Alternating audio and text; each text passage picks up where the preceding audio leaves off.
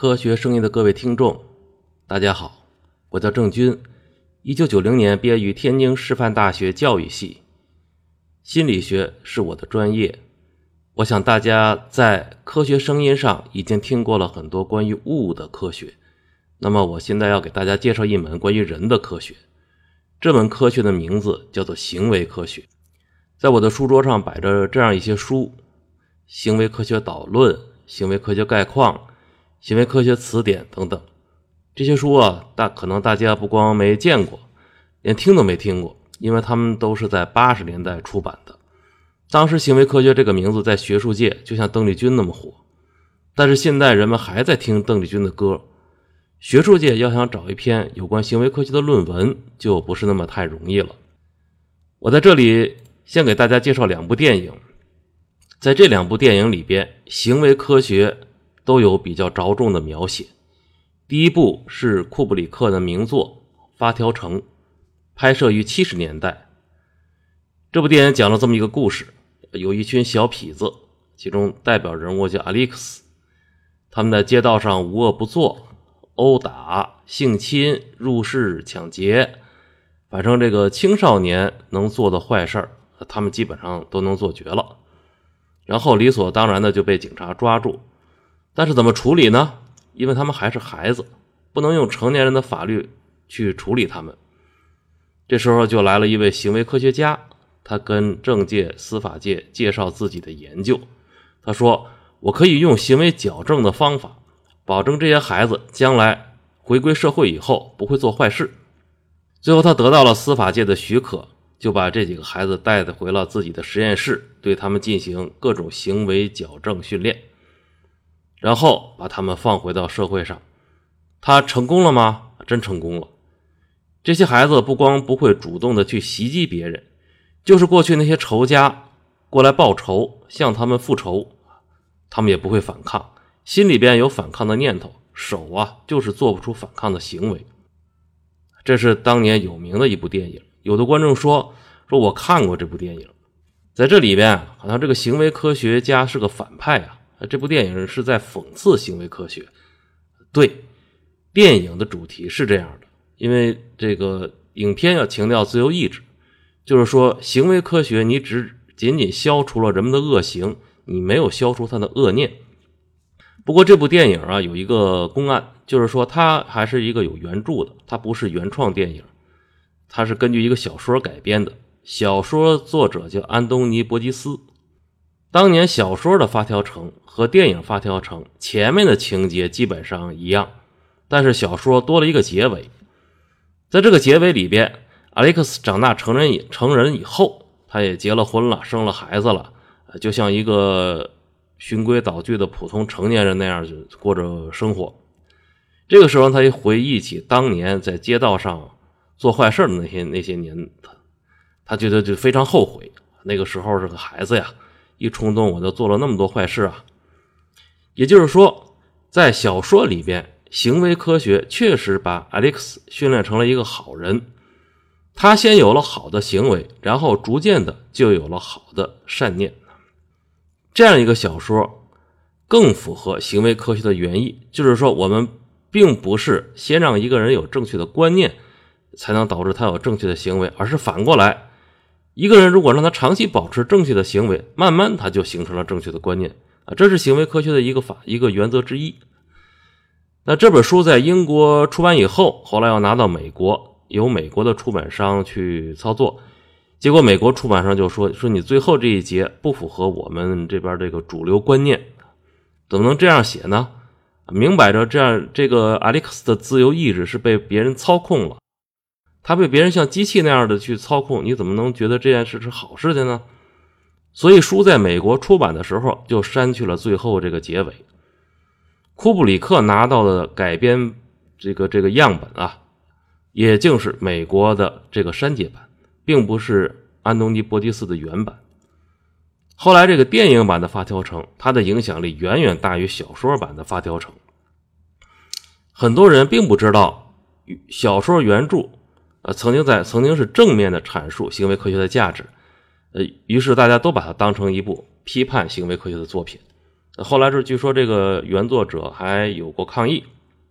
啊，经常要跟人解释说这并不是我小说的原意，但是已经没有办法扭转舆论了。而且电影里边，因为他要讽刺这个行为科学，所以这个行为科学家一出来啊，他那个举止动作，你看着就觉得这个人不是个不是个好人，已经有一些脸谱化的概念了。第二部电影叫《月空飞龙》，这是史泰龙。九十年代主演的一部片子，他在里边演了九十年代的一个美国警察，经常要跟暴力犯罪做斗争，所以自己也很粗暴啊，经常动手。呃，后来他就犯了严重的错误，被判冰冻刑，也就是说放在人工冬眠装置里边冻上十几年，然后刑期满了以后，再再再再活过来，结果发现自己生活在一个叫圣安吉的这个城市里边。这座城市由行为科学家来控制，所有市民都要接受行为训练，每个人都循规蹈矩，说话温文尔雅，都没有暴力行为，甚至吃饭都不吃荤的，不吃三高食物，都吃一些素食，很健康的食物，也没有什么味滋味的那些食物。总而言之呢，就街道上窗明几净，非常漂亮，也不会有犯犯罪，像天堂一样，被行为科学家已经打造成了一个天堂。当然，这是电影一开始的表面现象。背后呢，这个行为科学家作为一个大 boss，他实施了一个很大的阴谋。呃，在这部电影里边，行为科学完完全是反派。那么，他也符合九十年代的时候人们对行为科学的一种普遍有存在的负面看法。当然，这是我们说的是电影，但是学术界，呃，人们在提到行为科学的时候，或者说当年啊，在六七十年代，人们提到行为科学的时候，可不是这么看的。比如说，台湾有一位学者叫李长贵，他在七十年代末写了一部介绍行为科学的书。他在书里写道，在历史上从未有一个学问向行为科学延伸其贡献，跨越科技，并入其他学科的架构或体系之中。这里边是一种台湾的那那那个国语的那种国语。他这个他这里说的跨越科技，这个科技是指。呃，不是科学技术，是科是边际的际，国际的际，就是跨越学科之间的界限。也就是说，行为科学对其他科学有渗透力，可以渗透到各种学科中间去，促使那些学科发生一些良性的、良好的变化。还有一段话呢，来自我们中国的，就是大陆的儒家，著名的大儒梁漱溟。现在人们认为他是儒家的代表，但是梁漱溟当年呢是个大学教授，呃，他还是按照现代学科的学术体系来探讨问问题。他其中他谈到了心理学，他说心理学当天然居于哲学与科学之间，社自自然科学与社会科学之间，纯理科学与应用科学之间，而唯一枢纽或核心者，它是最重要无比的一种学问。凡百学术统在其后，凡事的凡，凡百学术统在其后，也就是说，心理学是统摄所有这些学科的一个一个一个学问。那么，这为什么我在这提心理学呢？因为心理学和行为科学啊，其实它是一体两面的关系。呃，它这两个学科很多东西都是重合的。呃，你可以当它就是行为科学，或者反过来说，心理学就是，呃，行为科学就是心理学的一种一种扩展和延伸啊，这样都可以。那么梁漱溟这段话说的就就更厉害了，凡百学术，千千百百的学科都能够被心理学统一，被它提升。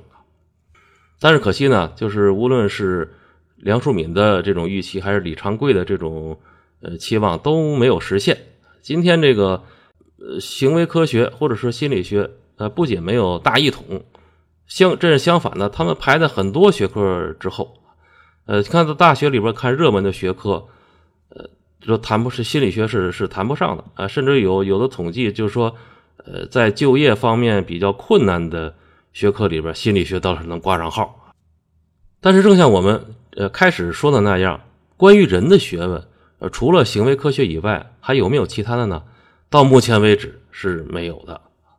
有人说我这有生理学啊，那么其实生理学是关于人身体的学问，关于生理的学问，关于物质人的物质存在的学问。而并不是关于人本身的学问。呃，另外还有人说，我们还有文学、有哲学，但是这些呢，它不属于实证科学，它是人文学术是一种表达个人感受的一一一种体系。实证科学要想拿出来关于人的一些实证的证据，让所有人都能接受的一些个实证证据，这样一门学科到目前为止还没有第二家，我们只能从行为科学或者心理学那里去找。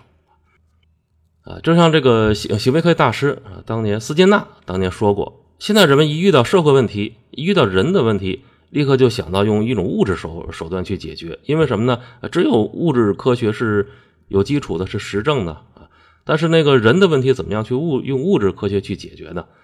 他认为还是要用，还是需需要用一种关于人的科学来解决这个人的科学，他就认为是行为科学。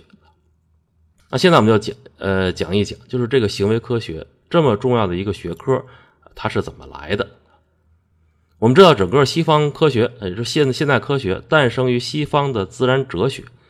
自然哲学是什么呢？就是几百年前啊，一些哲学家。他们自想建立一些体系，把世界上什么事都都放在里边解释，天文地理无所不包。那么这个人出一本书，这样解释世界；另外一个人说说你这样不对，我还有另外的解释。他们又出一本书，又又又去解释，又跟前面的人打笔仗，这样反反复复出了很多的书。后来就有一些人，比如说弗朗西斯·培根，他们就说说我们光在这儿打笔打文字官司啊，这是没有头的，一定要做实验。一定要去观察一些可以实证的证据。于是呢，人们就开始由哲学的思辨探讨，变成了转转转向实证研究。从哥白尼开始，天文学、物理学、化学、生理学、地理学等等一个一个的基础学科，都从自然哲学那里边就分出去了。比如说牛顿当年他写的这个三定律，他就放在哪里？他就叫自然哲学的数学原理啊。就说那时候还没有科学这个词，都都叫自然哲学。这样呢，一直就到十九世纪末，各种基础学科都已经从自然哲学里分出去了，留给自然哲学的是什么呢？就剩下关于一个人如何认识自然的这么样一个领域了。就关于外界物质的研究都不归他管了。那么人如何去认识这些物质？这还这这个还还还没有什么科学去探讨。于是乎呢，就就。就还还是归在自然哲学里边，但是这个呢，这时候德国莱比锡大学有一个叫冯特的自然哲学教授，他就提出来了，说我们关于我们如何认识世界这个问题，也不能再靠思辨、靠哲学方式了，仍然要靠实验。于是他就在1879年建立起了世界上第一个心理学实验室。就在他的莱比锡大学自然哲学专业里边，这一年就被心理学界认为是心理学诞生的那一年。呃，我们心理学有一个梗，就是说，呃，如果我们在社会上遇到一些其他专业的人跟我们聊心理学，呃，我们就会呃问他一句，说你知道心理学的创始人是谁吗？如果他说心理学的创始人那不是弗洛伊德吗？啊，这个时候我们就不用再往下聊了，我们就知道他没学过心理学专业。为什么呢？因为心理学专业不管是呃，哪一部分？他们专业课上老师，呃，一上来就要讲心理学发展史，都要讲到一八七九年冯特创办了心理学这个事情。那么冯特那个时代的心理学是什么样子的呢？当时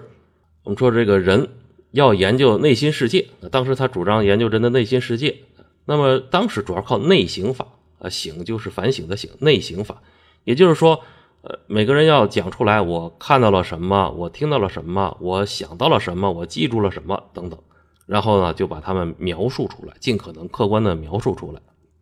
现在心理学它要做实验了，冯特要讲究用实验法了。他怎么去做实验呢？他只能是说让通过设定一些个客观的变量，让人人们的这个内省更为标准一些，更更更为客观一些。比如说。他发明了心理物理法，呃呃，让外界的刺激，比如光强，增加一倍，然后这个倍式你就报告你的主观感觉上增加了多少。这样他们慢慢发现了一套对应的规律，就是人的心理上感受的外界变化和外界的真实的物理变化是不一样的，有一些特定的比例关系。啊，听觉有什么比例关系，视觉有什么比例关系，这些就是冯特当时的研究成果。那么这些简单的感知觉啊是可以。比较客观、比较标准的去研究，呃，像记忆呀、思维呀、情感呐这些复杂的，你怎么去研究呢？呃，这这这就他们只能够就回归一种原始的用语言文字来描述的方法。而且他他们当时呢，就是给心理学家设定了一些个规矩，就内省的时候啊，呃，你应该要遵守什么规矩？比如说你要及时啊，就是你你要这个心理现象刚发生，你要瞬间的去捕捉它。你过了一段时间之后，那么你再去反省反思的话，回忆的话，可能你那里边就掺杂了很多不客观的东西。呃，比如说这个当时有的心理学家骑着马出去，因为十八十九世纪末嘛，那时候还是以马车为主。以马为主，结果他骑着马从马上掉下来了，然后翻身坐起来，呃，就在那里边开始内省。呃，刚刚才在马失去平衡的那一刻，我是什么体验？我掉下来在空中是个什么体验？我摔到地下又是个什么体验？他要赶紧把自己这段体验要记录下来，认为这是一段真实有用的心理研究素材。呃，当然我们今天看起来觉得好像是个笑话，但是他们当年是这样以很严肃认真的在去搞内省。这样一来，冯特和他的弟子就开创了心理学的这个第一个学派，叫做内省主义派。呃，后来过了一段时间，就出现了精神分析，这是心理学中的第二个流派。第二个流派，这个大伙就可能知道的要更多一点。弗洛伊德一八九七年出版了《梦的解析》，后来这本书标定为出版日期标定为一九九零年，实际上是一八九七年。又过了一段时间，逐渐被当时心理学界所认可。然后呢，这个当然也有很多主流心理学界也也一直反感精神分析，他们就说这个这个没有什么客观实证的标准啊。一个人的行为是因为他的脑子里边有三个小人在那里互相打架，这这这怎么能叫客观的科学呢？三个小人就是指本我、自我、超我，弗洛伊德提出的三个概念。那么到了二十世纪的二十年代，心理学界主要就是这么两个学派啊，内省主义派、精神分析派。其实精神分析本身也是内省。就是自自自己反省自己，就是体验自己的内心，然后用语言来报告出来。弗洛伊德最开始他是个生理学家，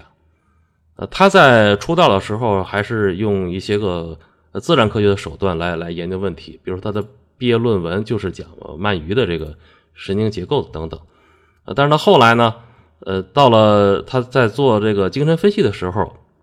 啊，他曾经还想过用。呃，设计一些个尽可能客观的东西，比如说语词联想法，让他的那个咨咨询的对象不停的从一个词，呃，联联想到另一个词，这个然后用嘴说出来，不能停。一旦在什么地方停住了，那么这个地方很可能就一是他呃有内心冲突的地方，大概就是这么一种方法。但是后来呢，呃，弗雷德并没有大量使用这个语词联想法，因为这从从从这里发现不了什么东西。呃，再到后来，他就老老实实的。恢复了传统的那种内省方法，就像像文学文学家一样，就是一个人不断不断的反省自己的年轻的时候，呃，成中成平时有什么冲突，有什么痛苦等等，啊，这样一来就就就就出现了问题，就说这些人啊，他的咨询对象讲的这些事情是不是真的？比如说当年当时弗洛伊德记了很多有关这个性侵的一些个记录，就是很多人说他们小的时候遭遇了这个成年人的性侵。呃，弗洛伊德开始认为这是这是真的，呃，这这这是有这么多的罪恶的事情，但是听多了，他又觉得这好像不是真的，呃，很可能是这些个人呢把自己的一些个幻想投射出去了，然后等等吧，他就这么去分析。但是无论如何呢，我们会发现一个问题，就是说他这个弗洛伊德实际上他没有去检验这件事情，呃，你他也没有权利去检验这件事情，因为你做调查，你应该这只有警方才能去做。那弗洛伊德自己没有这种调查权，他只能坐在一个屋子里边跟人聊天他得到的完全是一些语言的一些个语词材料。这样一来呢，就是说，在行为科学产生之前，前两种心理学的方法都是完全是内省的，靠内省，这样仍然没有完全脱离以前的这个人文学术的那样一种那样一种氛围。好，今天呢，我们先介绍到这里。